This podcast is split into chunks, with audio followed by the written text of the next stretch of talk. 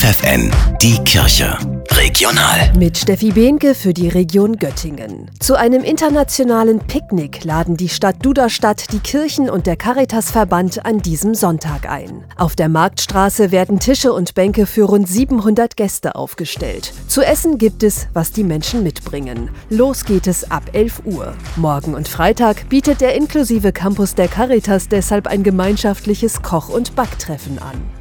Alle Arbeitnehmer in der Region erhalten im September die Energiepreispauschale von 300 Euro. Der Steuerzahlerbund hat ausgerechnet, dass bei Spitzenverdienern von der Finanzspritze des Staates etwa 180 Euro übrig bleiben. Der Rest fließt in Form von Steuern zurück in die Staatskasse. Auch die Kirchen profitieren von den zusätzlichen Steuereinnahmen, doch die haben beschlossen, dass dieses Geld bedürftigen Menschen zugutekommt, dass das in Vorhaben fließt, die ihnen dann helfen. Sagt Volker Bauerfeld, Sprecher des Bistums Hildesheim. Allein in Niedersachsen kommt so bei den Kirchen ein zweistelliger Millionenbetrag zusammen. Der Anteil des Bistums fließt zum Beispiel in die Caritas-Verbände vor Ort.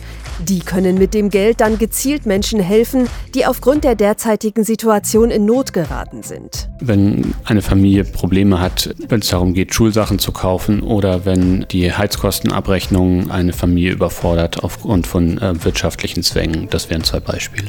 Zu einem Tauschmarkt lädt die Caritas in Nordheim nächsten Mittwoch auf ihr Außengelände ein. Von 10 bis 15 Uhr heißt es dann Sommerkleid gegen Spielesammlung oder Bücher für Geschirr.